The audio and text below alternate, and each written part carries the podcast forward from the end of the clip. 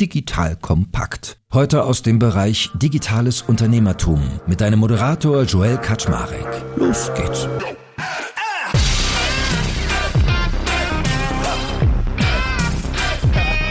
Hallo Leute, mein Name ist Joel Kaczmarek. Ich bin der Geschäftsführer von Digital Compact und wenn du regelmäßig bei uns einschaltest, dann weißt du, dass du hier immer auf sehr, sehr spannende Menschen triffst, die nicht minder spannende Geschichten zu erzählen haben und ganz viel Wissen bereithalten für dein Unternehmen, aber auch für dein privates Leben. Also du nimmst hier richtig viel mit. Und heute haben wir eine sehr besondere Geschichte, glaube ich, und auch einen nicht minder besonderen Mann, nämlich den lieben Christian Geier. Christian betrachte ich mittlerweile schon als Freund, alleine weil er mir dabei geholfen hat, unser Büro wunderschön zu machen, indem unsere Küche auf seiner Arbeit basiert. Ihr kennt ihn garantiert alle durch eines seiner Produkte, nämlich die Bread and Butter Konferenz, die ja dann irgendwann in Zalando-Hände übergegangen ist und bis dahin für riesige Schlagzeilen viel Erfolg gesorgt hat. Aber nicht minder erfolgreich ist er mittlerweile im Möbelbereich. Er hat nämlich mit einigen Partnern eine Möbelfirma zusammen, die nennt sich Noodles, Noodles und Noodles. Und ein spezieller Arm, unsere Küche in dem Fall, stammt von der Firma Authentic Kitchen. So, jetzt sagt ihr, hä, was ist mit denen los? Die reden jetzt hier über Küche, hä? Ich kann euch sagen, es gibt sehr, sehr viele spannende Strömungen, die im Leben von Christian zusammenspielen. Nämlich einerseits Kulinarik, Essen, Ernährung, Lebensmittel. Wir merken ja auch schon Noodles als Name Bread and Butter, da steckt überall das Thema Essen drin. Aber eben auch das ganze Küchengeschäft. Und wir lernen werden heute, wie vertreibt man so etwas eigentlich?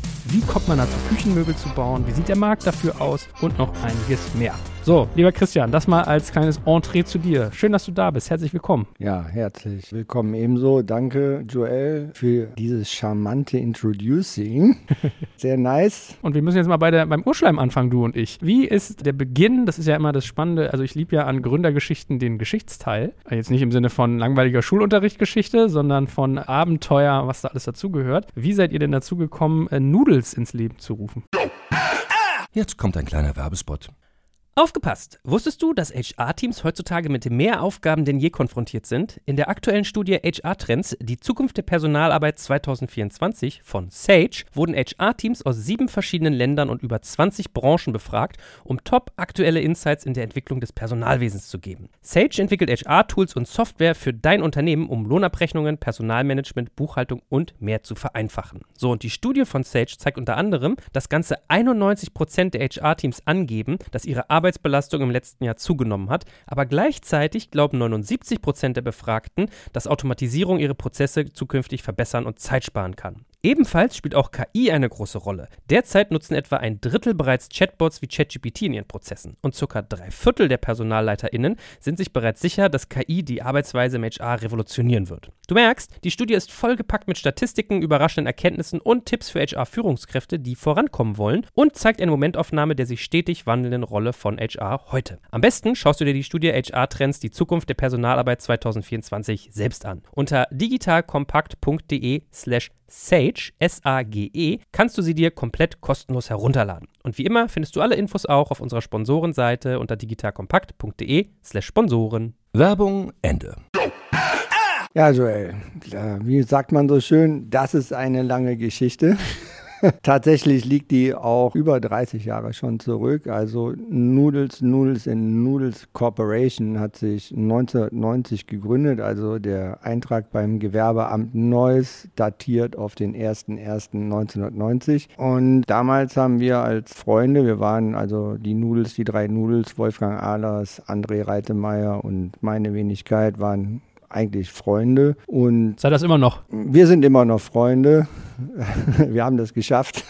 Trotz aller Auf und Abs. Ja, damals haben wir uns einfach so sehr gemocht und das war ja natürlich auch so als um die 20-Jährige die Zeit, wo man sich überlegt hat, was stelle ich jetzt mit meinem jungen Leben an. Da haben wir uns entschlossen, also die oberste Priorität ist, wir machen was zusammen und möglichst kreativ. Und ja, das war eine relativ intuitive, spontane Entscheidung, der wir dann alles Nachfolgende untergeordnet haben. Und warum Nudels? Also wolltet ihr eine Pastafabrik aufmachen oder wie kam der Name zustande? Ja, also das werden wir natürlich sehr oft gefragt, weil klar, Der Name steht jetzt nicht im direkten Zusammenhang erkennbar mit unserem geschäftlichen Inhalt. Damals war, wie gesagt, also eigentlich diese Motion, Freunde zusammen was machen, Loyalität und so, das stand im Vordergrund bei der Entscheidung, etwas zusammen zu starten und speziell gerade zu dieser Zeit hatte uns ein filmisches Meisterwerk von Sergio Leone, titels Once Upon a Time in America, besonders berührt und inspiriert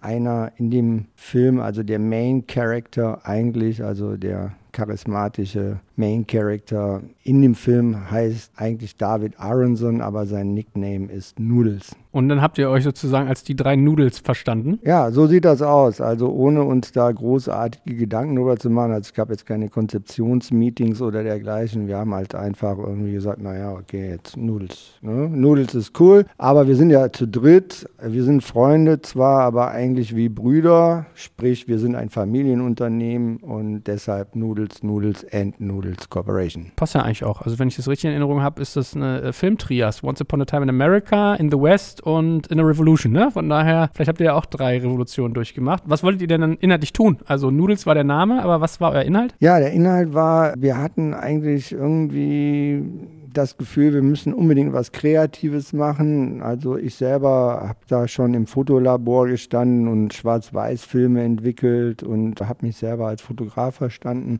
Aber insgesamt als Truppe hatten wir da auch irgendwo den Ansatz, Creative Business zu machen. Und ja, wir wollten einfach zusammen sein, zusammen was machen und das sollte kreativ sein. Und was wusstet ihr noch gar nicht? Ihr habt eine Firma gegründet, bevor ihr eigentlich wusstet, was eure Kreation sein wird? Absolut. Also wir hatten weder einen Businessplan noch sonst was. Also wir hatten wirklich nur diese Intuition und dieses Commitment miteinander und das war der Starting Point. Was habt ihr dann gemacht? Ja, im ersten Schritt ging es halt darum, dass wir uns eine Plattform schaffen und da haben wir uns ein bisschen informiert über verfügbare Locations in unserem Umfeld. Tatsächlich gab es sogar vom Gewerbeamt Neuss eine Liste mit verfügbaren Objekten zur Miete oder zu Kauf. Und da sind wir dann auf so eine leerstehende Honigabfüllerei gestoßen, also so ein Gewerbeobjekt mit 800 Quadratmetern Gebäudefläche, 1600 Grundstück in unserem Ort, wo wir da gerade starten wollten und zu einem akzeptablen Preis. Und dann hatten wir noch jemanden dabei, der da mit eingestiegen ist, um die Hälfte der Miete zu übernehmen, weswegen das für uns dann überhaupt erst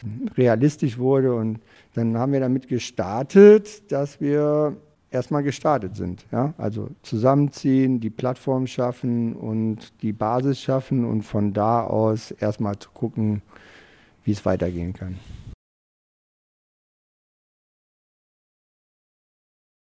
Naja, also wir haben halt gesagt, wir wollen zusammen wohnen und zusammen arbeiten. Wir haben das also gleich von Anfang an irgendwie miteinander verbunden und dann ging es darum, dass wir überhaupt diesen Ort haben, wo das stattfinden kann.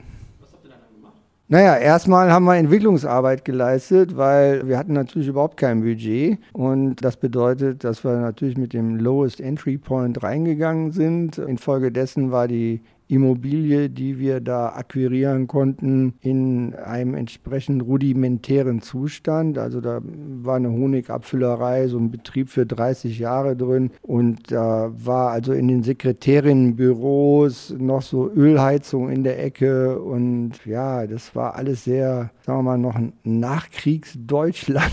mäßig. Und äh, das haben wir so übernommen, im Prinzip also ein, ein etwas rohbaumäßiger Zustand. Und dann ging es in erster Linie darum, dass wir das erstmal in so einen Zustand bringen, dass wir da überhaupt ja, existieren können, dass das für uns adäquat ist. Und kam dann schon das Thema Möbel auf? Weil eigentlich Bread and Butter war ja so euer Kapitel vor dem eigentlichen Möbelgedanken, richtig? Ja, das ist nicht richtig tatsächlich, denn Bread and Butter, das ist natürlich so ein Highlight. Aber Bread and Butter haben wir erst 2001 gegründet. Also wir befinden uns ja noch im Jahr 1990 Da äh, haben wir also vom Bread and Butter das überhaupt noch keine Vorstellung gehabt. Obwohl Bread and Butter ist ja eine Messe, jetzt mal auf Plattdeutsch gesagt. Und tatsächlich war es so, dass wir damals schon Anfang der 90er, als wir angefangen haben, da uns irgendwie aufzubauen mit unserer Commercial Art Agency, war Messebau schon ein Bestandteil. Und in Neuss bedeutet das, dass wir also mit Messe Köln und Messe Düsseldorf, Novea, schon so Berührungspunkte hatten, insofern, dass wir da als ja,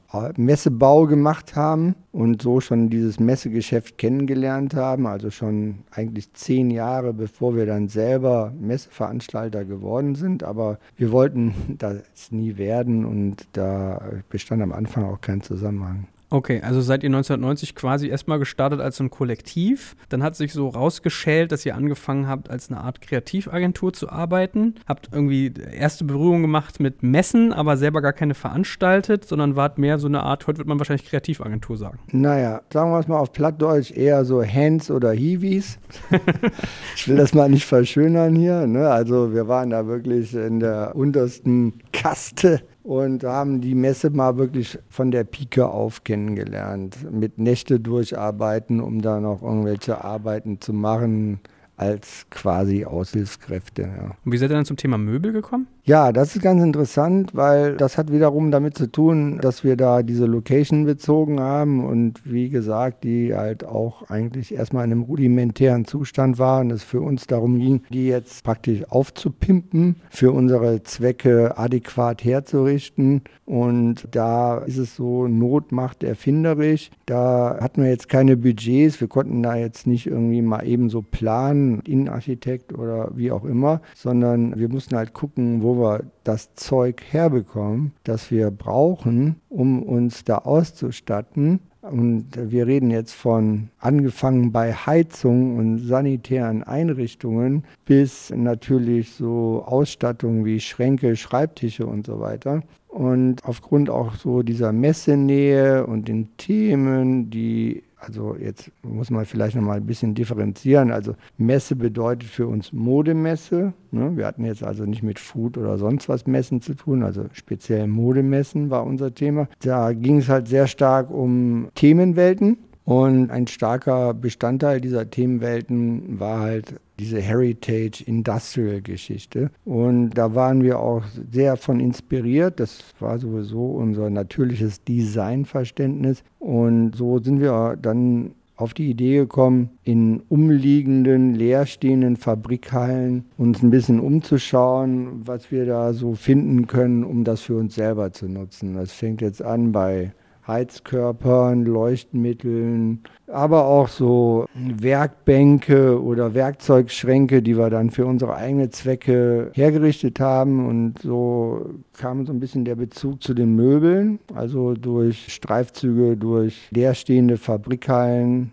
wo wir uns einfach mal Sachen mitgenommen haben. Ne? So alte Werkbänke oder Werkzeugschränke, die da jahrzehntelang rumstanden, die da irgendwann mal gebaut worden sind von der Belegschaft für die eigenen Zwecke und jetzt ja verlassen, verwaist, da zurückgeblieben sind. Und ja, wir haben uns den Sachen angenommen, liebevoll aufgearbeitet und dann so in unser Umfeld integriert und damit eigentlich auch so ein bisschen so, so einen Style kreiert. Ja. Und ich versuche ja noch nachts rauszuhören, wann ihr quasi in so einen Business-Modus gegangen seid. Natürlich, also der Business-Modus war von Anfang an ein Aspekt, wie kommen wir jetzt an Geld. Der erste Schritt hat damit angefangen, dass von den Sachen, die wir da aus alten Fabrikalen rausgeholt haben, um die für uns selber zu nutzen, irgendwann natürlich Sachen über hatten. Und über private Kontakte ist es dann so gekommen, dass wir die als Kommissionsware in schon ganz gute Möbelläden platzieren konnten, in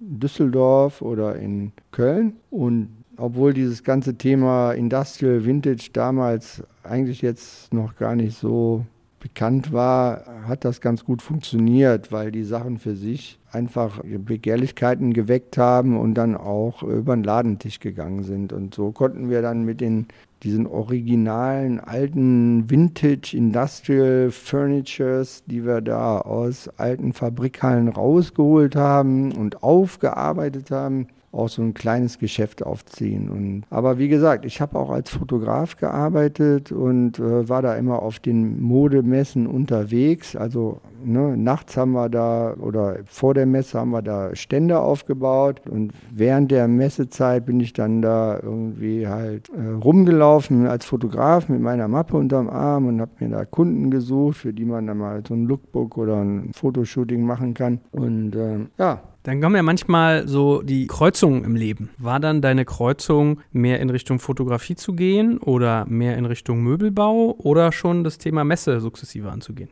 Ja, das ist ein interessanter Punkt, weil wir sind dann irgendwann auf den Trichter gekommen, diesen Look der Möbel, die wir selber da aus alten Fabrikalen rausgeholt haben, zu produzieren. Ne, angefangen hat das damit, dass wir die Idee hatten, ein Stahlbett im Anführungszeichen Gefängnisgitter-Design zu entwickeln, also sprich so ein klassisches Bett mit Kopfteil, Fußteil, was man so kennt, was eher so Messing oder verschnörkelt ist, mal neu interpretiert auf das Thema Jailhouse oder Prison, also schwedische Gardinen, Kopfteil, Fußteil, Stahlrohr, Flacheisen, geradliniges Design. Und das hatten wir in unserer eigenen Werkstatt mal einen Prototypen gebaut. Und äh, ich war da auch für eine Modefirma im Shooting. Und die Stylistin, mit der konnte ich gut. Und die hat dann aus ihrer Begeisterung heraus für mich und für dieses Bett ihren Freund angerufen, den Andreas Frede, damals Chefredakteur von der, von der Max, also ein neues Magazin in Deutschland, das damals, glaube ich, den Magazinmarkt in Deutschland ganz schön aufgekrempelt hat und hatte ihm irgendwie so dieses Bett äh, vorgestellt und den Christian, ich hatte ihn dann auch am Telefon und da kam es dazu, dass wir da in der Zeitschrift Max eine Verlosungsaktion für eins unserer Betten, für dieses Jailhouse-Bett hatten. Jailhouse Fuck haben wir das damals genannt. Das war so ein bisschen. Äh, und ähm, ja, die, die Redaktion war überwältigt, weil die hatten dann auf einmal über 1500 Zuschriften auf die Verlosungsaktion, was da eher selten vorkommt und hat halt deutlich gezeigt, dass das ein Thema ist. Und das hat uns ein bisschen den Push gegeben, irgendwie zu sagen, okay, also geiles Thema, finden wir auch. Und dann stellen wir das jetzt mal bereit. Jetzt müssen wir uns Gedanken dazu machen, wie können wir denn das, was wir da angeschoben haben, also so ein, so ein Bett, was offensichtlich äh, ein gutes Feedback hat und, und eine Marktakzeptanz hat, wie können wir das jetzt ähm, äh, so zum vernünftigen Preis an den Start bringen? Und da waren wir zu unserer Schlosserei gegangen hier in Deutschland, in, wo wir mit zusammengearbeitet haben, schon für verschiedene Projekte und hatten die angefragt, ob sie das für uns bauen wollen. Und meinten die auch, ja, super Sache, können wir machen. Wie viel braucht ihr denn? Ja, haben wir gesagt, ne, mal so ne, peu à peu, so quasi nach Bestellung. Und dann haben die auch so ein bisschen geschmunzelt. Also die haben uns schon sehr gemocht. Wir meinten auch so, ja, Jungs, du, wir müssen jetzt hier mal irgendwie, keine Ahnung, 70 Kilometer Lüftungsschächte schweißen, aber so, so Einzelbetten bauen ist jetzt nicht so angesagt. Ne? Wenn wir das machen, dann kostet das halt so und so viel. Das war aber out of the world. Weswegen wir dann also überlegt haben, wie können wir da irgendwie vernünftig so ein Bett produzieren und wie der Zufall es will, beim Bier holen abends am Kiosk, der Wolfgang mein Freund und Partner Wolfgang, trifft den Loki und fünf Tage später saß man im 7er BMW nach Polen 1992, quasi Ex-Sowjetunion und waren dann da unterwegs nach Oberschlesien, also quasi sowas wie das Ruhrgebiet in Deutschland, also eine Wiege der industriellen Revolution und wurden da in so einem Betrieb dem Direktor vorgestellt und die haben dann die Produktion unseres ersten Bettes übernommen. Und äh, musstest du da schon irgendwelche Mindestmengen quasi vorproduzieren lassen und bezahlen? Oder hast du gesagt, ich sammle erstmal Bestellungen ein und dann geht das los? Wie war das? Ja, also das war wirklich das für uns der glückliche Zufall, dass da die wirtschaftlichen Anforderungen anders waren als jetzt hier bei dem Betrieb in Deutschland, wo wir angefragt hatten, der natürlich einer ganz anderen ökonomischen Druck unterlegen war, der gesagt hat, ja, also so Einzelanfertigung, das ist nicht praktikabel.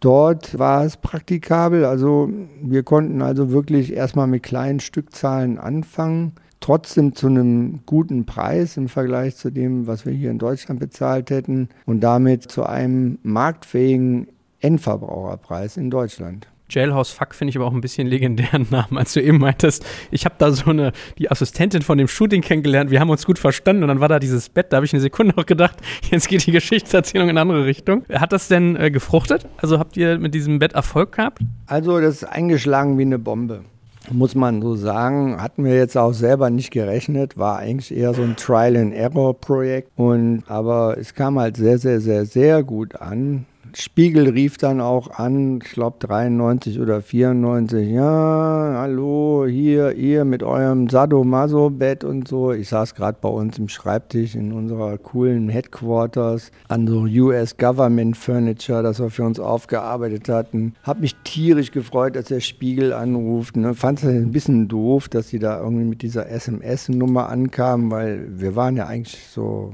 das war überhaupt nicht unsere Intention. Ne? Ein paar Jungs, die sich zusammengetan haben, um was Kreatives zu machen, ein Thema aufgegriffen haben, das so ein bisschen inspiriert war von so einem Levi's Commercial Jailbreak, wo Brad Pitt mit seiner 501 aus dem Knast entlassen wird. Und ja, hat man denen gesagt, ähm, nee, mit SM haben wir hier nichts zu tun und so, wollten die aber nicht hören, kam dann trotzdem so ein SM-Artikel raus, ja, aber Jealous Fuck war einfach eine funny Idee, ein bisschen so, so ein Spiel mit Image, mit Perception, mit, mit Kinky, aber es ist einfach fun. Was waren denn dann die nächsten Schritte? War das der Grundstein eines Möbelimperiums oder hat es euch in eine andere Richtung geschlagen?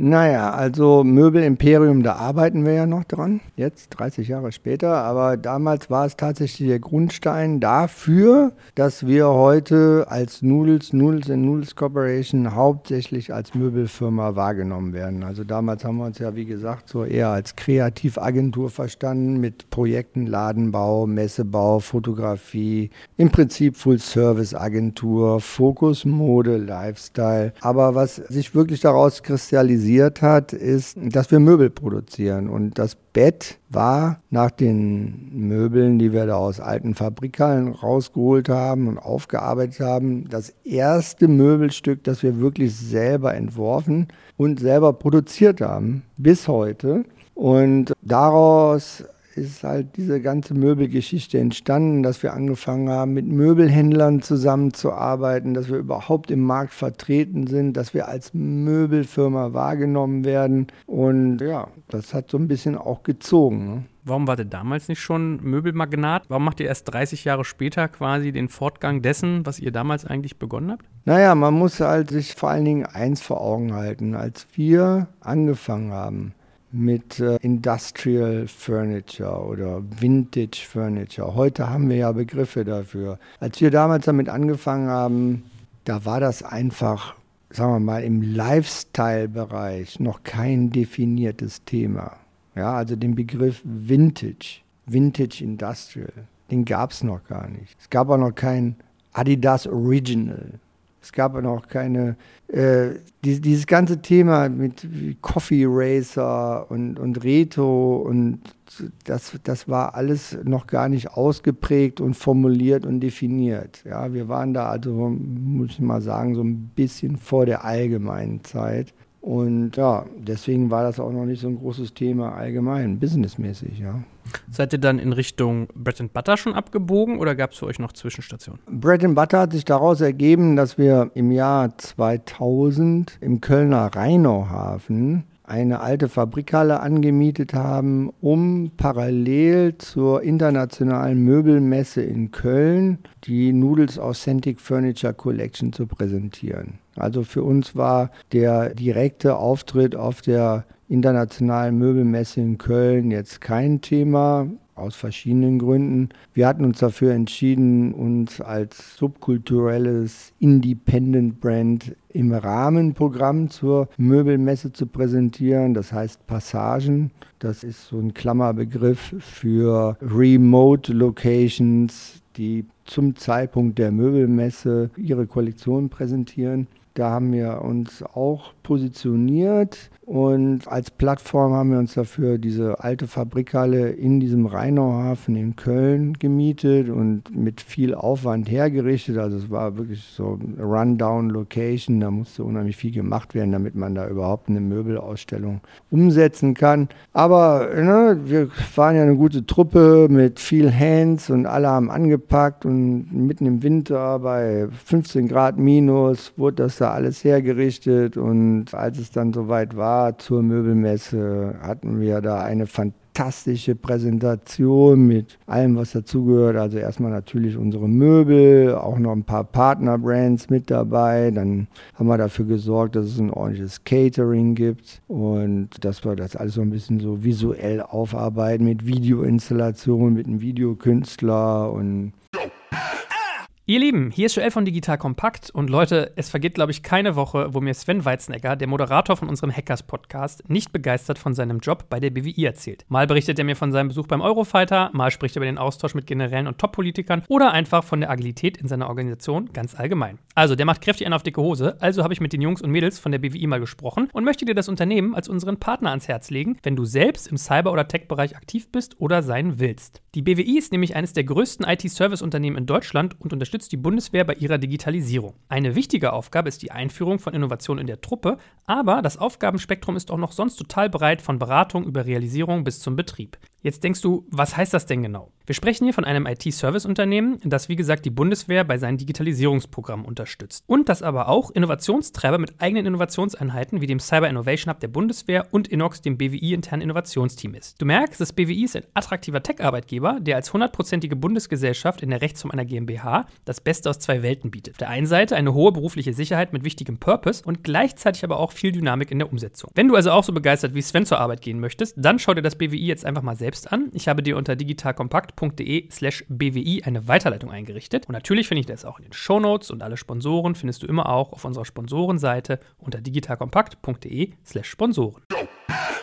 Natürlich gehörte dazu, dass man abends eine Party macht, wo es immer mit Techno-DJs richtig hoch hergeht bis in die frühen Morgenstunden. Und ja, so haben wir da unseren Zugang gefunden. Ne? Und das war dann wahrscheinlich der Auftakt eines langen Lebens im, in der Messewelt, oder? Naja, damals war es halt so, dass Karl-Heinz Müller, der äh, zu dem Zeitpunkt in Köln äh, den damals auch schon wegweisenden Fashion Store 14 Ounce betrieben hat, da uns kennengelernt hat. Ich hatte mir für ihn auch dann irgendwie angefangen als Fotograf, äh, Fotoproduktionen zu machen, Kataloge zu produzieren und so weiter. So haben wir uns ein bisschen kennengelernt. Und er hat dann irgendwie so gesehen, was wir da so machen, atmosphärisch, eventmäßig. Und er kam so ein bisschen von der Modeseite und hat dann irgendwie das so miteinander verbunden und hatte die Idee, wie wir das jetzt gemacht haben, so parallel zur Möbelmesse irgendwie so coolen Off-Event zu organisieren, hat er gesagt, naja, das kann man ja auch zur Mode machen. Und da gab es ja die Herren Modewoche Interjeans in Köln. Und äh, da hat er so ein bisschen die Intention reingebracht, da auch ein Side-Event zu organisieren und wollte uns da unbedingt als Partner haben, weil er gesehen hat, wie wir da so Atmosphäre schaffen, wie wir das kommunizieren und so weiter. Und so kam es dazu, dass wir von dieser Idee heraus etwas mehr fokussiertes, besonderes, parallel zur allgemeinen Möbelmesse zu machen, da uns zusammengetan haben, um unter dem Begriff Bread and Butter so ein Offshow zu organisieren. Ne? Wie kamst du dem Namen eigentlich? Also Essen mit nu erst Nudeln und dann äh, Brot und Butter begleiten dich offensichtlich? Ja, ja, das ist ganz witzig. Also ich war ja dann äh, in dem Konstrukt Mode, Offshow zur Modemesse mit dem Kommunikations- und Marketing-Part. Das war ja, das fiel ja in meinen Bereich. Und wir haben ja erstmal noch nicht so viel miteinander zu tun gehabt. Das heißt, wir haben uns immer wieder getroffen, um das Projekt zu besprechen und weiter voranzubringen. Und da ging es auch darum, dass ich da mit Vor Vorschlägen komme zur Namensfindung. Und ja, da habe ich dann erstmal so relativ konventionelle Ansätze gehabt und kam dann zum Meeting. Und ich bin aber auch irgendwie von Haus aus, bin ich halt aufgewachsen, jemand, der so, so ein bisschen immer auch so einen Gastgebergedanken hat und hatte dann zu dem Meeting Brot mitgebracht und Butter, so um uns zu verköstigen. Und da habe ich dann natürlich gedacht, so, ja, ja, also ist klar, also wenn ich jetzt Brot mitbringe und Butter, dann ist das irgendwie eine besondere Butter oder ein besonders knuspriges, leckeres, gebackenes Brot, also nicht irgendwas aus der Tüte. Und ja, so im Meeting haben wir dann verschiedene Ideen diskutiert zur Namensfindung und dann kam mir auch in den Sinn, dass man ja in den USA so dieses geflügelte Wort hat, also diese Redewendung, this is my bread and butter job, ja, also so Bread and Butter für etwas, das essential ist. Ja. Wir haben uns ja irgendwie als Eventplattform für Modemarken verstanden, die auch eher so im Essential-Bereich sind, also so Handwerk, Core, simpel, aber gut. Und ja, da ist irgendwie der Funke übergesprungen und habe den Namen Bread and Butter vorgeschlagen. Jetzt ist ja im Eventgeschäft immer so, dass man sich ja gefühlt im nächsten Jahr immer übertreffen muss im Vergleich zu dem, was im Vorjahr war. Habt ihr euch dann auch quasi den, den Anspruch auferlegt, das nächste Mal vielleicht ein noch größeres Side-Event zu machen oder sogar ein komplett eigenes Event, was gar nicht an irgendwas angedockt war? Wie war so die Weiterentwicklung? Naja, da sprichst du einen guten Punkt an. sprichst den Fun Factor an. Also es war so, dass wir irgendwie eigentlich relativ klein geplant hatten mit dem ersten Event, so nach dem Motto, für ein paar ausgesuchte Marken kreieren wir hier mal so ein bisschen so einen etwas spezielleren Side-Event. Und der ging aber dann schon im ersten Schritt mit 50 Ausstellern am Start. Adidas Originals zum Beispiel, aber auch so Great China Wall. Und waren halt viele verschiedene Marken dabei, die Eviso, Carhartt, so die sehr interessant waren von ihrer Ausrichtung. Und der erste Event, den wir veranstaltet haben, der ähm, hatte auch eine sehr spannende Location. Äh, das war ein sogenannter eckiger Rundbau, ne, also schon Widerspruch für sich, also ein Gebäude, das von außen erstmal eine eckige Form hat auf vier Etagen und innen so eine Architektur hat, wie man es vielleicht von einer Mall kennt, nämlich dass halt die Mitte vom Keller bis zum Dachgeschoss offen ist und es eigentlich Galerien sind. Ja, und Klöckner Humboldt-Deutz-Gelände ist halt kulturhistorisch auch interessant. Ne? Da wurde der Otto-Motor entwickelt, Bugatti hatte da eine Werkstatt und äh, dieses Gebäude an sich war also wirklich schon ein architektonisches Highlight.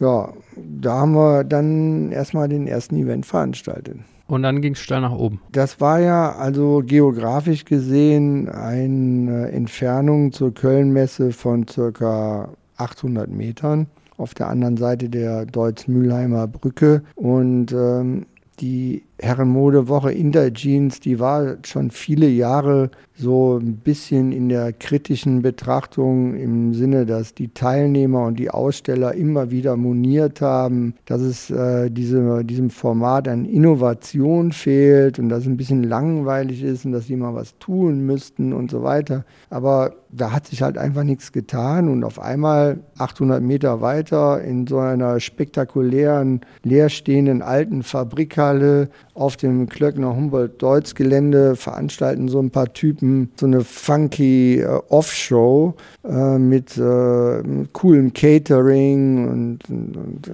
wir hatten uns so Sachen inventet wie mh, hm, keiner darf seinen Messestand höher als 1,60 Meter bauen, weil wir wollen, dass sich alle in die Augen gucken können und bei uns gibt es halt statt Messe, Brühwürstchen und schlabberigen Filterkaffee gibt es halt Latte Macchiato und Panini.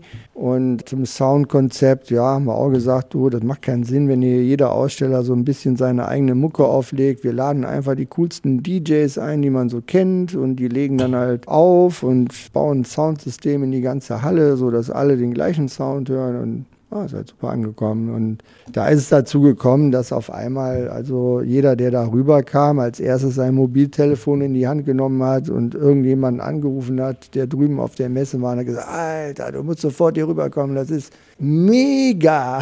Da hat sich die Intergees bestimmt gefreut. Ja, die haben sich total gefreut, weil wir hatten ja schon im Vorfeld der ersten Veranstaltung versucht, mit denen Kontakt aufzunehmen, um da irgendwie zu sehen, wie wir miteinander zurechtkommen. Aber man hat uns quasi negiert. Und ja, Ende der Story war dann halt, dass im zweiten Schritt wir uns dann überlegt haben, wie wir zusammenarbeiten können.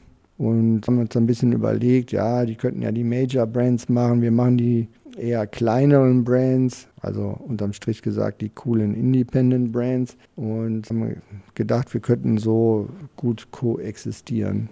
Und wie ist das in der Mode? Ist es ja so, da gibt es ja immer Saisonalitäten und irgendwie muss man sich ja immer neu erfinden und doch kommt alles wieder. Wie habt ihr es geschafft, diese Trendhaftigkeit zu überleben, dass ihr jedes Jahr von neuem Interesse geweckt habt und irgendwie nicht von den Mühlen der Zeit quasi zermahlen wurdet? Ja, das war wirklich, also erstmal ist es ja so, dass die Mode gegenüber vielen anderen Branchen zweimal im Jahr stattfindet. Also viele Messen finden jährlich statt, manche sogar biannual aber die Mode findet halt zweimal im Jahr statt. Also es ist schon eine hohe Taktung. Und ab dem Moment, wo wir da das Feld betreten haben, haben wir da auch zunehmend Fokus gehabt. Und aufgrund dieser, diesen Rock'n'Roll-Erfolges, den wir da hatten, der halt dann auch diese ganze Branche aufgemischt hat, hatten wir sehr, sehr, sehr, sehr viel Aufmerksamkeit. Also alles, was wir gemacht haben oder gesagt haben, wurde total beleuchtet und reflektiert und diskutiert. Das war schon ein bisschen anstrengend, aber das war auf der anderen Seite auch natürlich eine starke Dynamik und die haben wir für uns dahingehend genutzt, dass wir halt zu jeder Veranstaltung quasi ein neues Thema rausgegeben haben. Das fing halt damit an, dass wir ja mit den ersten Veranstaltungen da in Köln aktiv waren. Ne? Das fing an im Juli 2001, dann die zweite Veranstaltung im Januar 2002 und wie schon die dritte Veranstaltung im Sommer, im Juli 2001 geplant war, da hatten wir schon die Weichen dafür gestellt, dass wir nach Berlin umziehen. Und die Nachricht, dass diese an Bedeutung gewinnende Bread and Butter Offshore for Selected Brands nach Berlin umzieht, das, ja, das war mindestens ein Atombombeneinschlag in der Branche. So eine Relevanz hattet ihr dann schon damals, ja?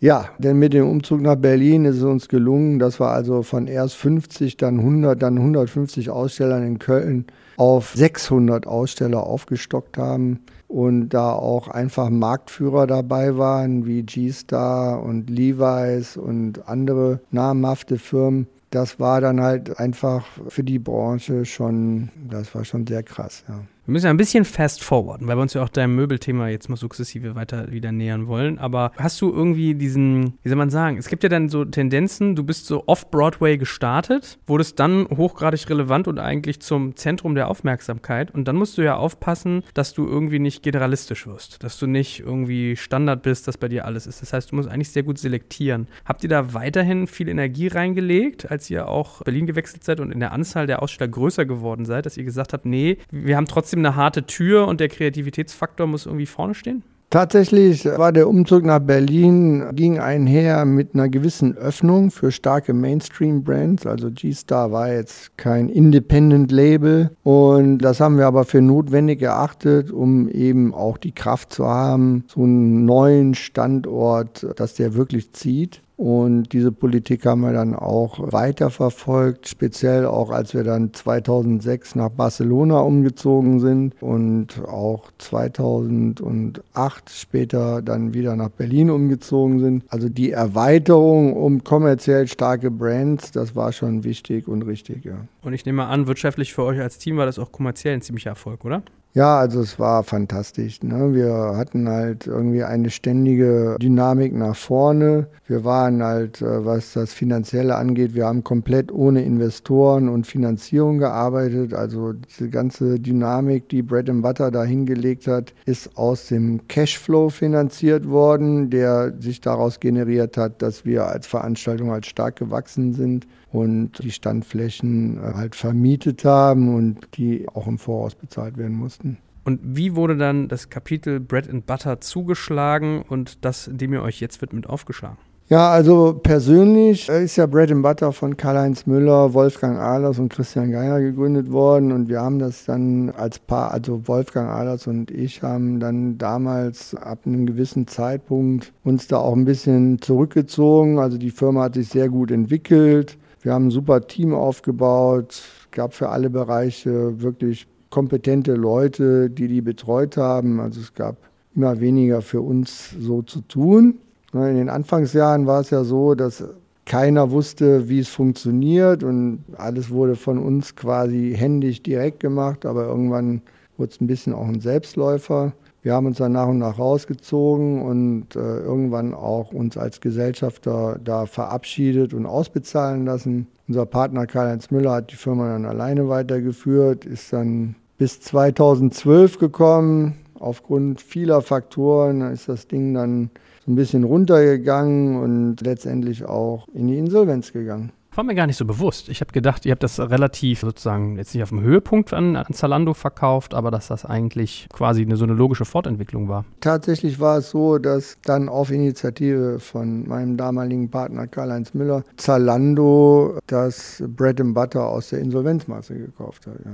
So, und jetzt weiß ich, ihr hattet ja so eine gewissen Zwischenkapitel. Also du warst unter anderem mit einem eigenen äh, Rohkostrestaurant in, in Spanien aktiv, wenn ich mich richtig erinnere. Also es gibt dann immer so eine Zwischenkapitel, wo vielleicht auch nicht jeder dann immer alles gemeinsam macht. Und jetzt seid ihr aber wieder dabei, mit Noodles quasi zurück zur Quelle zu kehren, nämlich Möbel. Genau. Was war so der Weg zurück und wie kam dann das Thema Küche auf? Ja, also nach unserem Ausstieg aus Bread and Butter haben wir wirklich mal die Zeit genutzt, uns auch ein bisschen mal Luft zu holen, möchte ich sagen. Also wir hatten eine sehr intensive Phase hingelegt. Also diese ganze Bread and Butter Geschichte war also echt ein Ritt. Und da hat es auch gut getan, sich erstmal ein bisschen sich auf sich selber zu besinnen und haben uns ein bisschen Zeit genommen. Aber Noodles war ja ein ongoing Projekt, in dem wir alle drei verbunden waren. André Reitenmeier, Wolfgang, Alas und ich. Und das lief alles so ein bisschen dahin. André hat das gemanagt. Aber so 2012, da saßen wir so zusammen quasi im Gesellschaftermeeting und haben festgestellt, dass also die Firma jetzt an einem Punkt angekommen ist, wo sich die Gretchenfrage stellt, wo man jetzt sagt, also entweder stellen wir den Geschäftsbetrieb ein oder wir packen das jetzt nochmal richtig an. Und da haben wir uns in die Augen geguckt und da war uns natürlich klar, dass das, was wir da 1990 gestartet haben, jetzt hier nicht irgendwie so sein Ende findet. Und dann haben wir uns alle drei nochmal darauf ausgerichtet, uns mit allem, was uns zur Verfügung steht, zusammenzutun, um die Nudels-Geschichte weiterzuschreiben. Also Ärmel hochkrempeln und weiter geht's. War dann auch von dem Zeitpunkt an das Thema Küche schon vorgesehen oder habt ihr mit normalen Möbeln begonnen? Ja, also wir hatten ja schon eine Möbellinie und waren auch dafür so einen gewissen Style bekannt. Und jetzt kam man ja, also in der öffentlichen Wahrnehmung, haben wir ja auch sehr viele Kontakte durch Bread and Butter gemacht. Also ich habe ja eben auch so ein bisschen erläutert, dass wir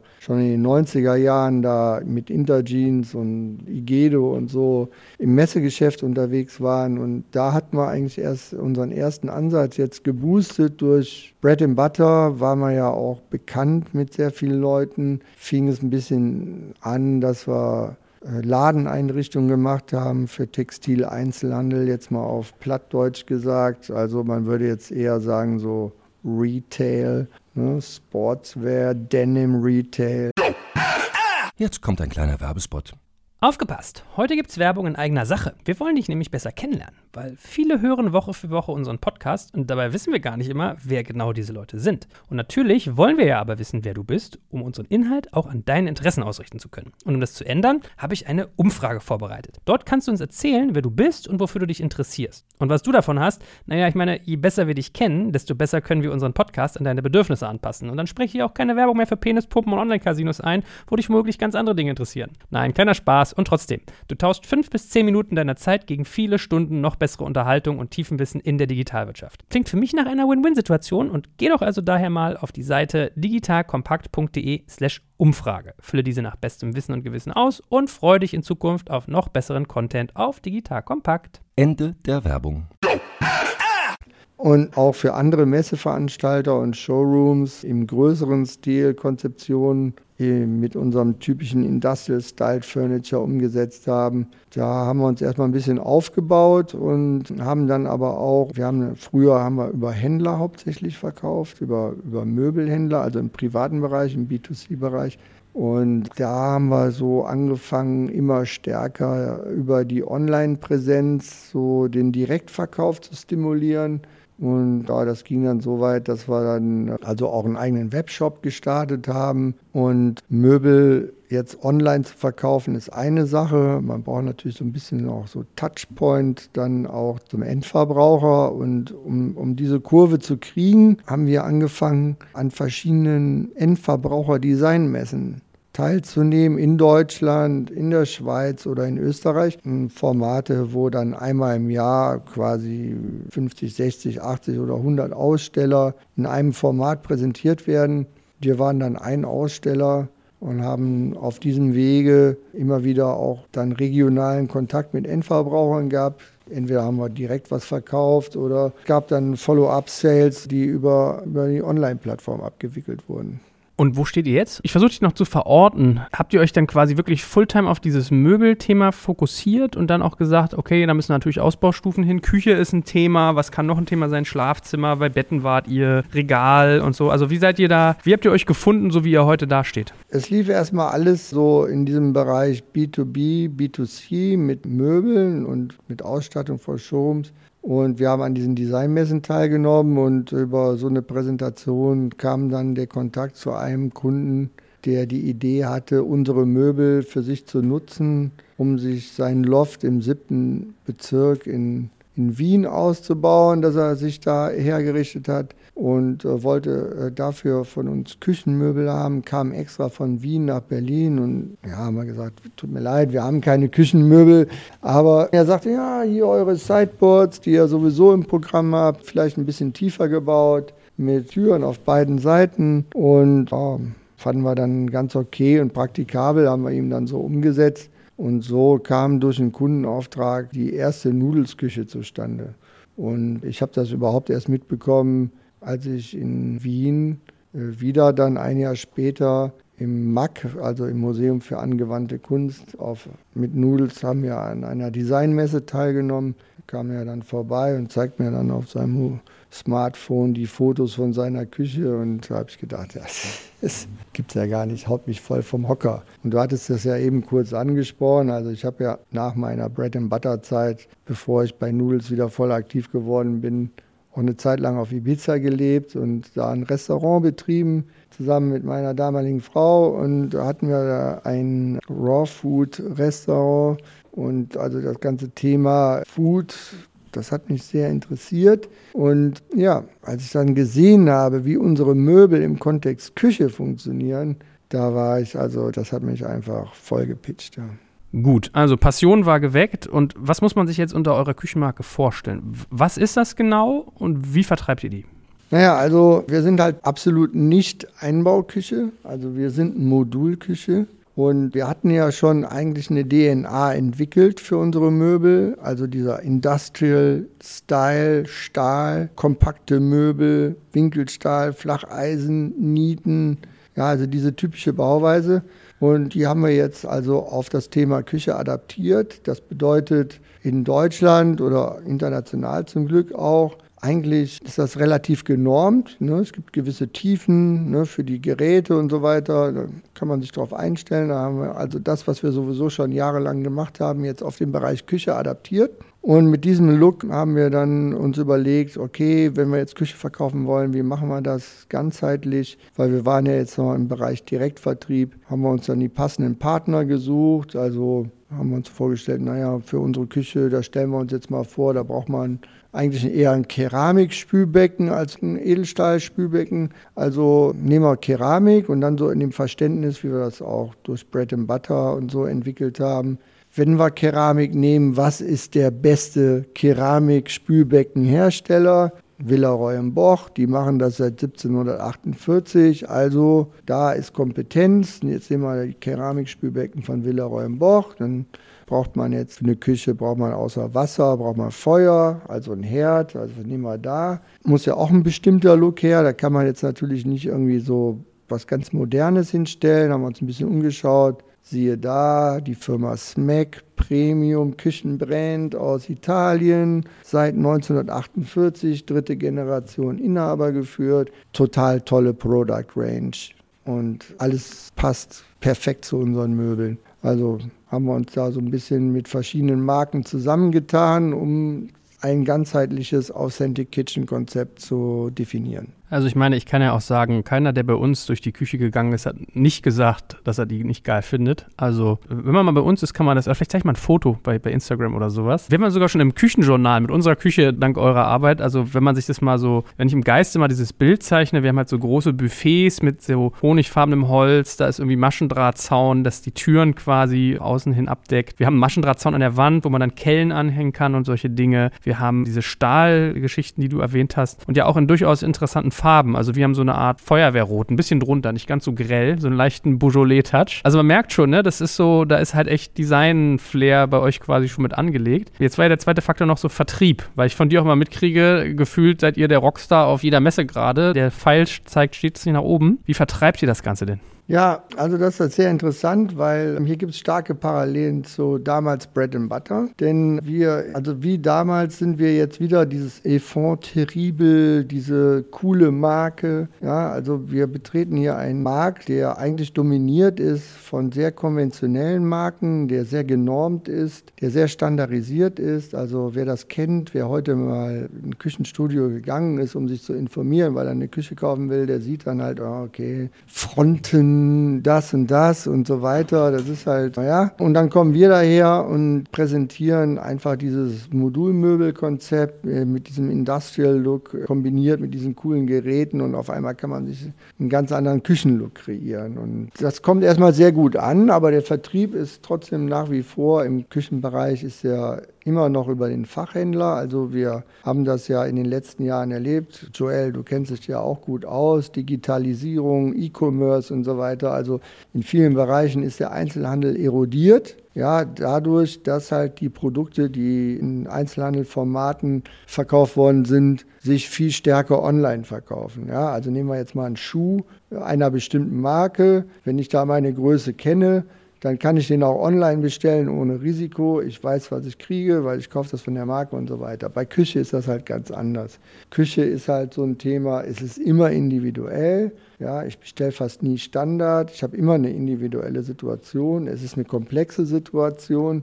Und ich kann das nicht einfach online bestellen, ja, weil wir reden dann über eine Online-Bestellung von 10.000, 12.000, 15.000 Euro. Das macht man nicht einfach so. Wenn man sich eine Küche gestalten will und planen will, dann sucht man sich einen Partner. Das sind meistens lokale Küchenstudios oder Küchenfachhändler, mit denen man am Tisch sitzen kann, mit denen man darüber reden kann, wie die Raumsituation ist, der auch mal was ausmisst und der dann halt mit einer vernünftigen Planung um die Ecke kommt. Ja. Und in diesem Vertriebskanal befinden wir uns. Wir verkaufen hier in Berlin in unserem eigenen Showroom an Endverbraucher.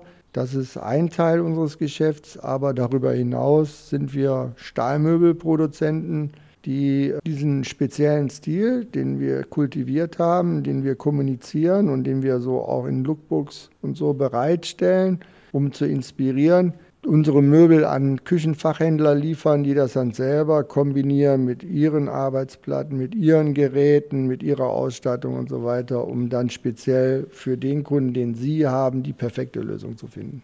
Lieber Christian, ich weiß ja auch, dass ihr ansonsten sehr viel im Bereich Kooperationen macht. Also ein Stück weit hat das ja mit eurer Marke zu tun, dass man auch gucken muss, was passt authentisch zu euch, weil wenn ich jetzt irgendwie was habe, was mit Stahl ist, was irgendwie handgemacht, vintage-mäßig aussieht, geht ja nicht alles. Und so weiß ich, dass ihr zum Beispiel mit Marken wie Smack zusammenarbeitet. Kannst du mal verdeutlichen, welche Relevanz solche Kooperationen haben und bringen die beiden Seiten was? Also verkaufst du mehr Küchen durch Smack und Smack mehr Küchengeräte durch euch? Wir haben ja, wie gesagt, seit über 30 Jahren sind wir da in dem Bereich Möbelproduktion im Industrial Design. Und wir haben auch tatsächlich bis vor einigen Jahren eigentlich ausschließlich unsere selbst produzierten Produkte verkauft, bis wir in diesem Küchenbereich eingestiegen sind. Und da wir das zuerst nur im Direktvertrieb gemacht haben, mussten wir uns dann auch überlegen, wie wir jetzt eine Küche anbieten. Denn eins war ja auch klar, wir können jetzt nicht sagen, so hier hast du die Möbel und dann geh mal gucken, wo du jetzt ein Spülbecken herbekommst und ein, und ein Herd und was du sonst noch so brauchst. Da haben wir nichts mit zu tun. Also dann haben wir uns also konzeptionell überlegt, wie kann das denn aussehen, mit wem kann man da was zusammen machen, weil es war natürlich selbstverständlich und vollkommen klar, dass wir da auch einen gewissen Look kultivieren wollen und da konnte man ja jetzt nicht beliebig die Geräte irgendwelcher Hersteller kombinieren produzieren. Und die Recherche hat ziemlich schnell ergeben, dass die Marke Smack, die aus Italien, da super gut mit ihrer äh, verschiedenen Designlinien zu uns passen, da die da so einen gewissen Retro-Look noch kultivieren. Also es gibt eine Cortina, das ist dann so in Bezug auf diesen Schmiedeort Cortina in Norditalien, wo halt die Schmiedekunst einen hohen Stellenwert hat und der, der Ofen oder die Kochfelder, die sehen auch entsprechend aus und mit Messingbeschlägen und so. Und dann gibt es noch so eine Linie, die heißt ähm, Victoria, das ist dann so ein, ein bisschen abgemildeter Retro-Design, aber schon wieder modern. Also es passt alles wirklich sehr, sehr gut zu unseren Produkten und das haben wir dann auch gleich so mal als Markenkooperation angegangen. Also jetzt erstmal als Lieferant da uns listen lassen, aber dann mit der Eröffnung unseres Showrooms, Authentic Kitchen Showrooms auf der Karl-Marx-Allee, hatten wir uns da so gut positioniert, dass wir dann das zum Anlass genommen haben, da auch die Marke direkt anzusprechen und da vorzustellen. Glücklicherweise hat man es da auch genauso gesehen wie wir, dass sich die Produkte ergänzen. Also es ist wirklich tatsächlich so, du nimmst jetzt so ein Möbel von uns, sagen wir mal einen Backofenschrank, steckst da einen Backofen von Smack rein und dann drehst dich einmal um, dann guckst du wieder hin, dann sagst Mensch, ja, das gehört ja zusammen. Also das ist jetzt, als ob man das äh, sozusagen konzipiert hätte, aufeinander abgestimmt hätte, aber der eine baut den Backofen schon seit zig Jahren, der andere baut das Möbel in diesem Look schon seit zig Jahren und jetzt steckt man die Sachen zusammen und es sieht einfach aus wie eins. Und daraus hat sich dann eben auch, ne, also in der Fachpresse wurde das so als Liebeshochzeit gefeiert.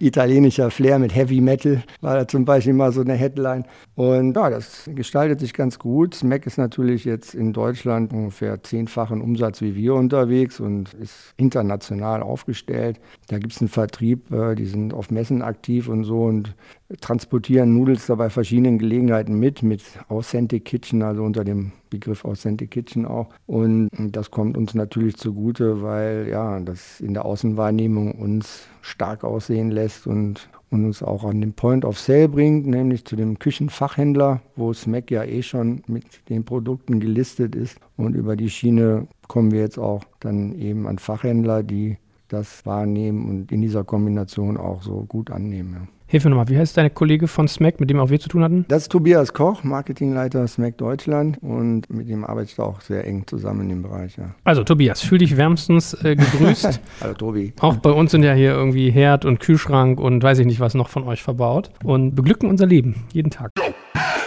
Werbung. Aufgepasst! Wenn du ein B2B-Unternehmen bist, möchtest du jetzt deine Sales Pipeline mit neuen B2B-Leads füllen und dafür empfehlen wir dir unseren Partner SalesViewer. SalesViewer lässt sich total einfach erklären. SalesViewer entschlüsselt nämlich Unternehmen, die deine Webseite besuchen und zeigt diese in Klarnamen an. Du und dein Team sehen also ganz genau, wer eure Webseite besucht und wofür sich diese potenziellen KundInnen interessieren. Und dann gibst du einfach Vollgas, denn du kannst diese Unternehmen dann ja zielgenau ansprechen und einfach zu neuen KundInnen machen. Im Marketing und Vertrieb ist das also eine Wahnsinnsunterstützung für die B2B-Lead-Generierung. Deshalb nutzen schon viele Marktführer wie Stepstone, Avato Systems, Spot5, Talon One oder die Vodafone-Tochter Grand Centric SalesViewer und generieren damit täglich neue B2B-Leads. Und wenn das für dich interessant ist, dann teste SalesViewer doch einfach mal kostenlos. Alles, was du dafür wissen möchtest, findest du unter folgender Weiterleitung digitalkompakt.de slash salesviewer. Und wie immer verlinke ich dir das auch auf unserer Sponsorenseite unter digitalkompakt.de slash Sponsoren. Das war's mit dem Werbespot.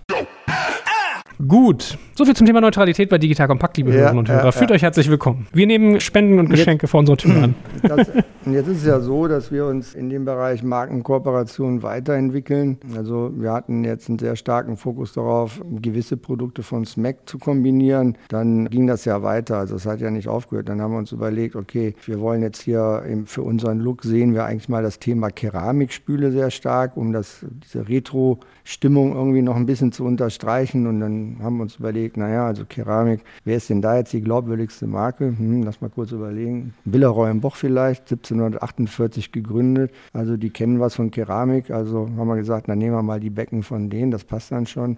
Und äh, dann geht es weiter mit Armaturen. Da hatten wir uns äh, ein bisschen umgeschaut und sind auf eine Manufaktur aus Schweden gestoßen. Die heißt Nivito und ähm, die produziert tatsächlich Armaturen nur aus Edelstahl und auch nur Armaturen und Spülbecken und ähm, vertreten das auch sehr konsequent als konsequent als Sichtweise, dass sowas aus Edelstahl produziert gehört, also speziell die Armaturen wegen dem Wasser, das durchgeleitet wird, das ist dann einfach das Beste. Und ja, jetzt gibt es ja auch noch einen großen Trend von Downdraft-Systemen. Das ist dann hier Firma Bora, die schon seit einigen Jahren jetzt zunehmend von sich reden macht, angetreten ist, den Küchenmarkt zu revolutionieren und die Abzugshaube abzuschaffen. Gehen da ziemlich progressiv vor. Da gibt es also auch ein ganz tolles Flagship-Produkt von denen, das Professional 3 unheimlich tolles Kochfeld, wo dann halt alles, was man da so brutzelt und da Dunst entsteht, gleich nach unten abgesogen wird. Und da bauen wir jetzt auch uns passende Möbel für, weil das ist, kann man nicht einfach muss man ein bisschen was vorbereiten, um das so zu verbauen. Und wir stimmen unseren typischen charakteristischen Authentic Kitchen Look genau diese Einbauweise ab und sprechen damit den Kunden an, der jetzt erstmal über die Idee kommt, dass er diese Technik für sich haben will, ne, ich will Bohrer, und dann ähm, sich überlegt, wo er das verbaut und sich dann entscheiden kann, ja, stecke ich das jetzt in was Konventionelles oder was aus Stein oder Landhaus oder eben Industrial. Gut, also wir sehen, äh, Kooperationen sind ein wichtiger Faktor, wenn man das tut, was ihr tut. Ihr macht ja auch sehr innovativen Stuff. Also ich weiß, mit äh, Agrilution, glaube ich, war es, habt ihr auch gearbeitet, das hatte ich mir auch angeguckt, dass man so eine Pflanzwürfel haben kann. Also du hast quasi wie so eine Art Kühlschrank, wo drin man sich Salat ziehen kann. Hatten wir uns auch intensiv angeschaut und ich meine, auf deinem Tisch steht vor mir gerade Wein, den du mitgebracht hast. Also ich sehe schon, ihr geht bis hin irgendwie in die, nicht nur das, was in der Küche an Gerät steht, sondern auch, was man in die Kühlschränke reinstellt. Ja, also mit Agrilution ist es so, das ist uns auf der Living Kitchen Messe in Köln aufgefallen als Produkt. Ich war damals, als Infarm gestartet ist, gleich schon drauf gestoßen und fand dieses Konzept von Indoor Farming super, super spannend, super interessant. Infarm ist da ja so ein bisschen eher auf größere Anlagen ausgerichtet, also praktisch schon fast Industrial Farming, während die Firma Agrilution den Ansatz hat, ein Haushaltsgerät bereitzustellen, wo also man zu Hause einen Einbauschrank hat, in dem man Microgreens, Babysalate, Kräuter und so weiter ansetzen kann. Alles sehr, sehr, sehr genial und slick durchkonzipiert mit Saatmatten, mit einer App, automatischer Wasserversorgung. Also man kann auch mal ein paar Tage wegfahren und dann geht da alles weiter. Und ja, der Vorteil ne, ist halt, dass im Sinne einer Authentic Kitchen oder eines authentischen Küchen-Lifestyles man da zu Hause wirklich ein hochwertige Nahrungsmittel, frische Nahrungsmittel hat, die auch einfach sauber sind und ja, zur sofortigen Verfügung bereitstehen. Und was mich da besonders dran kitzelt hat, war also zum einen dieser Kernpunkt, was es ist, aber auch der Kontrast, der sich daraus ergibt, dass man diesen Industrial Retro-Look ja letztendlich mit etwas kombiniert, was für mich jetzt einmal eher zeitgemäß ist, aber vielleicht für einige schon futuristisch wirkt. So, und zum Abschluss muss ich natürlich das ein oder andere von dir noch lernen über Vertriebskanäle. Und wenn du schon als Macher damals der Bread Butler hier sitzt, dann muss ich dich ja fragen, wie verhält es sich beim Thema Küchen und Einrichtung mit Messen? Weil es gibt ja Möbelmessen und natürlich frage ich mich dann bei dir, ob man da nicht irgendwie wieder an den Punkt kommt, dass man sagt, wie bei der Bread and Butter, ich weiß nicht, ob du eine ganze eigene Messe machst, aber vielleicht könntest du ja eigene Messe-Hallenkonzepte machen für eure Dinge. Also wie wichtig ist denn das Thema Messe, wenn man Möbel verkauft? Ja, also tatsächlich ist ja das Messeprinzip jetzt gerade auf dem Prüfstand gewesen. Also letztes Jahr sind ja einige Messen ausgefallen. Das ist ja sozusagen eine riesen angelegte Studie, wo man das mal beobachten konnte, jetzt wie wichtig Messen sind. Also ganz klar kann man sagen, dass größere Firmen, die einen gut ausgebauten Vertrieb haben und da die Leute wirklich auf der Straße haben, mal ein Jahr oder zwei vielleicht ganz gut kompensieren können, wenn da mal eine Messe ausfällt. Für kleinere Firmen wie Noodles ist das dann halt schon mm, eher so ja, einschränkend, denn wir sind jetzt im Außendienst nicht so stark aufgestellt, dass da ständig Leute unterwegs sind und zu Händlerterminen fahren, sondern wir sind tatsächlich sehr stark darauf angewiesen, an so einem neuralgischen Knotenpunkt präsent zu sein, wo alle zusammenkommen, um da in so einem relativ kurzen Zeitfenster dann die Kontakte zu machen, an denen man interessiert ist. Und da ist eine Messe schon eine sehr wichtige Plattform. Also da war letztes Jahr in München einer ausgefallen und das hat uns sehr leid getan, weil da hätten wir sicherlich einige neue Händler gewonnen, wo wir das erstmal dann durch mühevolle Nacharbeit kompensieren mussten. Wobei mich natürlich bei solchen Messen sehr schmerzt. Ich habe einen Freund, der auch mal eine nachhaltige Online-Messe machen wollte, weil er halt gesagt hat, in seinem Bereich, der war so in dem Bereich nachhaltige Möbel unterwegs, ist es halt der Tod. Wenn du das CO2 technisch durch die Welt transportierst und dann ist es wirklich so, dass bei solchen Möbelmessen, das ist bei euch glaube ich noch noch ein bisschen anders mit so Großmobiliar, aber das ganze Zeug hinterher von so einem Bagger halt zusammengetrieben wird und zu Kleinholz verarbeitet, ne? Also, aber nevertheless. Ja, Messen sind tatsächlich eine Materialschlacht, aber um auf deine Frage nochmal ein bisschen weiter einzugehen, also jedes Business ist entweder B2C, B2B, aber was es wirklich ist, ist ein People-to-People-Business und so eine Plattform, wo halt so eine hohe Schnittmenge ist, wo sich mal wirklich viele in einem kurzen Zeitraum treffen können und austauschen können. Das wird auch mit den ganzen Digitalkonzepten, die sich inzwischen auch natürlich durch die allgemeine Situation sehr stark voranentwickelt haben, meiner Einschätzung nach niemals aufheben. Ja. Und selber machen, als jemand, der Bread and Butter groß gemacht hat? Haben wir schon Gespräche darüber geführt, ein bisschen drüber nachgedacht, aber Bread and Butter, das, mein Teil war ja damals bei der ganzen Unternehmung eher der Kommunikationspart und so ein bisschen auch so die Side-Events und Abschluss-Events. Im Fahrersitz saß ja mein Partner Karl-Heinz Müller damals, der eben aus der Branche ist und da auch genau verstanden hat, wie die tickt und da entsprechend auch die Kontakte hatte. Und ich bin nicht aus der Küchebranche, also ich glaube, ich wäre jetzt selber nicht der Richtige, um hier eine Küchenmesse zu starten. Also da müsste dann erstmal jemand kommen, der sagt, das gehe ich an. Bin mit einem Messeveranstalter im Kontakt, der im Prinzip das Profil erfüllt. Der ist aber auch schon ganz gut aufgestellt mit seinem Messen, also der arbeitet mit Vollauslastung und hat jetzt nicht das Problem, dass ihm wie damals im, im, Gegensatz zu uns, dass ihm da irgendwie, ja, dass es nicht funktioniert. Also. Wie ist es mit dem Küchenfachhandel? Weil du hast ja auch gesagt, durch diese Münchner Messe, die euch entglitten ist, hättet ihr ganz viele Händler auf euch aufmerksam machen können. Was ist das für eine Art, ja, Unternehmen, Schrägstrich Menschen, die dort aktiv sind? Also ist es mehr so wie eine Mafia, ja, hier so kleine, klare Kreise, man kommt schwer rein und jeder kennt sich oder sind die sehr offen? Wie muss ich mir diese Branche vorstellen? Ja, erstmal ist sie sehr, sehr äh, traditionell. Also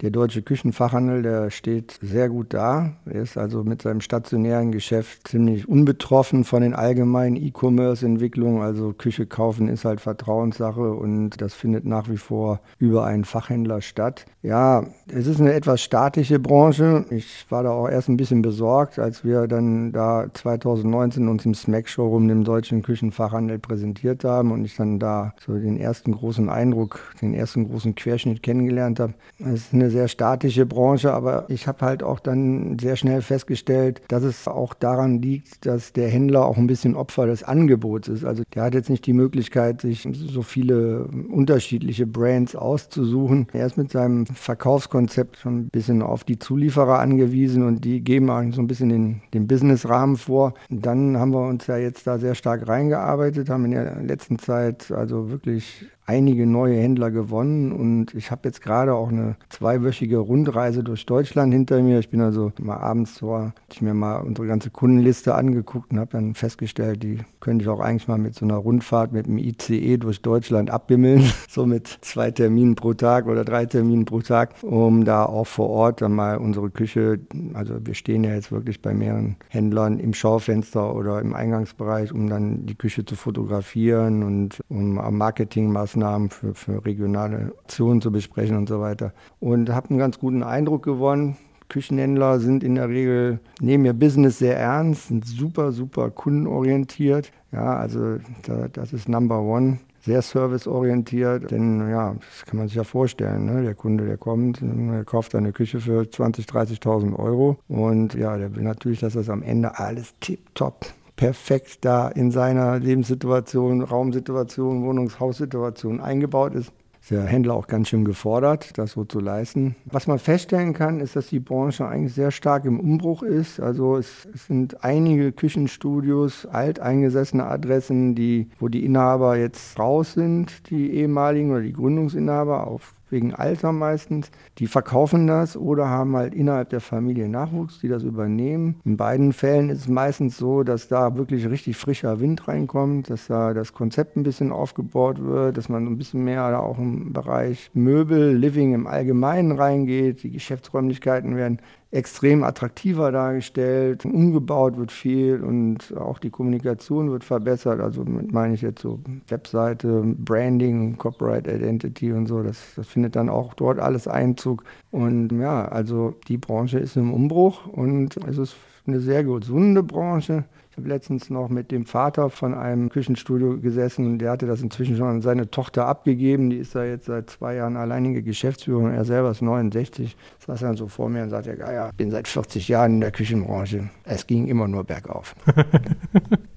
Nicht schlecht, nicht schlecht. Und wenn ich jetzt mal so versuche nachzuvollziehen, wie ihr euer Geschäft macht, dann nehme ich mal an, der Großteil kommt durch solche Akteure oder funktioniert für euch online, also der Direktvertrieb an den Kunden auch gut? Ja, also online spielt im Bereich Küche so gut wie keine Rolle. Wir sind ja selber unser eigener Händler mit unseren eigenen beiden Showrooms in Berlin, einmal auf der Schönhauser Allee und dann Flagship Store auf der Karl-Marx-Allee. Da funktioniert das ganz gut. Wir verkaufen auch selber, wie gesagt, an den Endkunden im Direktvertrieb ganz gut. Und das Geschäft mit den Fachhandelspartnern befindet sich sehr dynamisch im Aufbau. Okay, weil was man sonst so im Bereich Online ja sieht, ich meine, es hätte auch mal so ein Rocket-nahes Startup gegeben, was irgendwie Küche so auf Konfigurationsebene verkaufen wollte. Ist ja sonst, dass die Leute versuchen halt wirklich mit so Konfiguratoren zu arbeiten. Also von Ikea kennt man das natürlich, klar. Aber ich hatte zum Beispiel jetzt mal Tylko irgendwie auch mal im Podcast, die ja so parametrisches Design machen. Also die gehen ja wirklich hin, die machen fairerweise Regale und Kleiderschränke, was nun wirklich ja, konfigurierbar da wäre ich jetzt auch direkt darauf zu sprechen gekommen. Also die Konfiguratoren, die haben auch ihre Berechtigung. Also auch jetzt sagen wir mal für unseren Bereich oder für andere Küchen.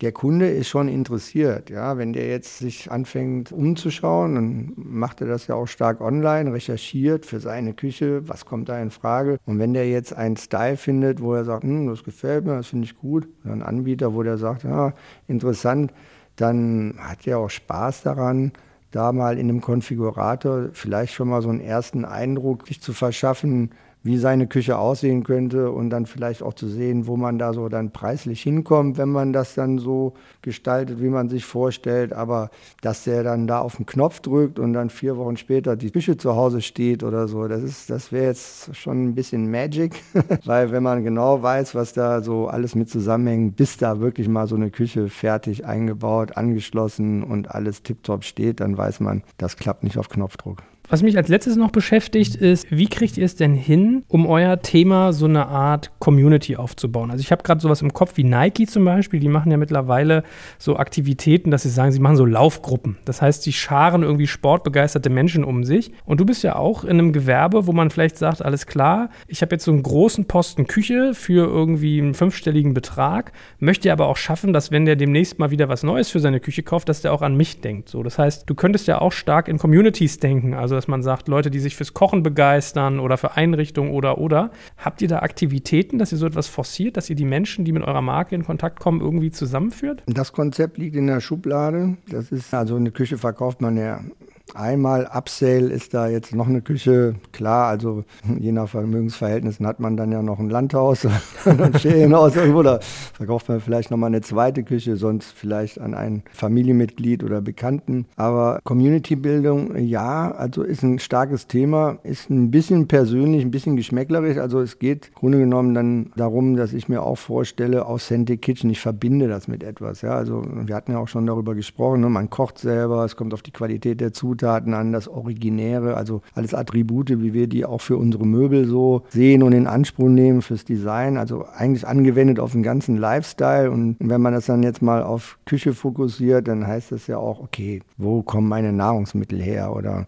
Ne, also wie jetzt den Wein, den ihr angesprochen hast, den ich mitgebracht habe, das ist ein Naturwein. Sollte man meinen, ist ja alles Naturwein, aber nein, wir wissen, es gibt eigentlich wie bei Bio, eigentlich müsste alles Industriewein heißen und der Naturwein heißt Wein, genauso wie vielleicht alle Bio-Lebensmittel man das Bio weglassen könnte. Man würde einfach sagen, ja, das ist ein Lebensmittel oder Erdbeeren und nicht Bio-Erdbeeren, weil man müsste zu den anderen sagen, das sind Pestizid-Erdbeeren oder, oder Industrie-Erdbeeren oder so. Ja, also Authentic ist für mich halt das Ursprüngliche. Und im Küchenbereich würde das heißen, dass man eben auch mit solchen Qualitäten arbeitet, ja, so wie ich eben auch beschrieben habe, hinsichtlich der Markenkooperation. Das geht dann ja weiter. Okay, welche Pfanne nehme ich? Nehme ich jetzt irgendeine Pfanne mit einer Teflonbeschichtung und einem grünen Plastikgriff, die ich für 8 Euro irgendwo im Vorbeigehen abgegriffen habe? Oder nehme ich eine schöne Pfanne von Deboyer aus Stahl und kocht die erstmal ein, bis die eine schöne eigene Patina bekommt, nicht Patina, aber so einen, so einen eigenen Belag bekommt, Anti-Rutschhaftung durch eine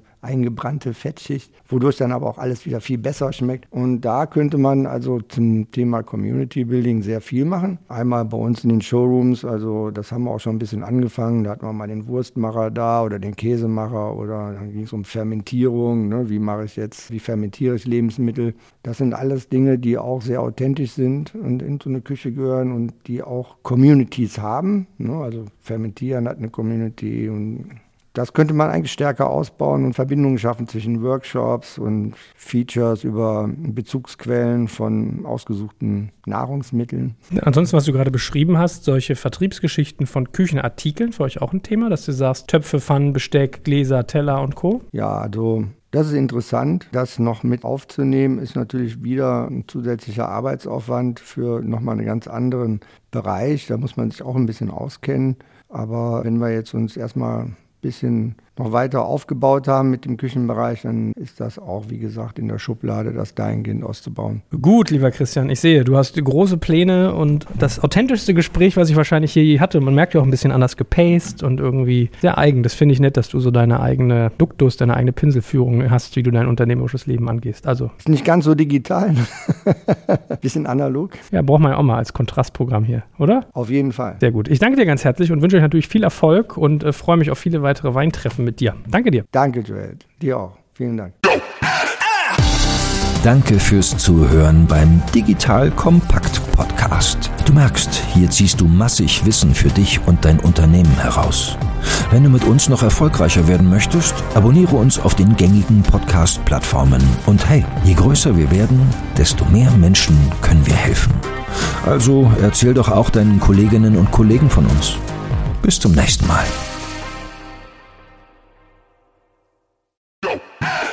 Jetzt kommt ein kleiner Werbespot.